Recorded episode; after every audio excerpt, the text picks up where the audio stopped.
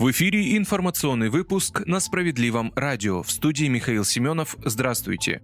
Сергей Миронов заявил, что бюджетное правило – это выстрел в ногу своей экономики. Дискуссия вокруг бюджетного правила доказывает неспособность Минфина и Центробанка адаптировать экономическую политику к новым реалиям, считает председатель партии «Справедливая Россия за правду» Сергей Миронов. От бюджетного правила нужно отказаться как минимум на ближайшие годы. Сверхдоходы от продажи нефти должны вливаться в экономику, уверен он. Аналитики Центробанка посчитали завышенными параметры нового бюджетного правила правила, разрабатываемого Минфином. Ведомство предлагает повысить цену отсечения от 40 до 60 долларов за баррель нефти Юралс и зафиксировать объем добычи нефти на уровне 9,5 миллионов баррелей в сутки. При том, что средняя цена нефти в апреле составляла 70 долларов, сейчас поднялась выше 80. В Центральном банке предлагают вернуться к цене отсечения в 40 долларов, посадив экономику на голодный паек. На этом фоне параметры Минфина выглядят просто аттракционом щедрости, но суть в том, что и те, и другие предложения неприемлемы. Они лишь доказывают неспособность финансистов Центрального банка и правительства оторваться от либеральных бюджетоохранных схем, изменить подходы в новых реалиях, заявил Сергей Миронов.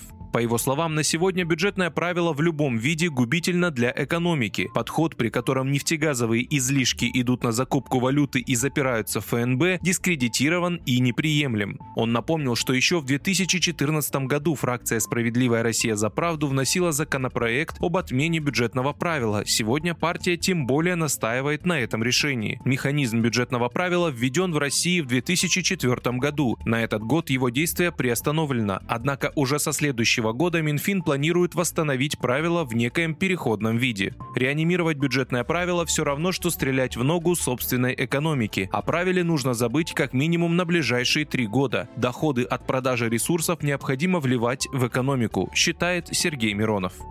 Бывший президент СССР Михаил Горбачев скончался на 92-м году жизни от тяжелой болезни. Первый и единственный президент Советского Союза Михаил Горбачев скончался на 92-м году жизни после длительной борьбы с тяжелым заболеванием. Об этом сообщили представители Центральной клинической больницы во вторник, 30 августа. Как отметили источники из окружения покойного, смерть Горбачева не была связана с коронавирусом. Решающими факторами стали многочисленные проблемы со здоровьем, а также возраст политика. В последнее время Горбачев почти все время находился в медицинском учреждении, где ему оказывали паллиативную помощь.